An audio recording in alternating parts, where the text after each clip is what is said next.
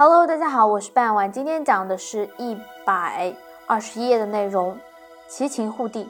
公元前二八八年十月，秦昭襄王自称西帝，派魏冉建议齐闵王自为东帝，约请共同进攻赵国。齐王问苏秦，苏秦请齐王先予接受，但暂不称帝。秦王称帝后，天下各国如果不反对，秦王再称帝。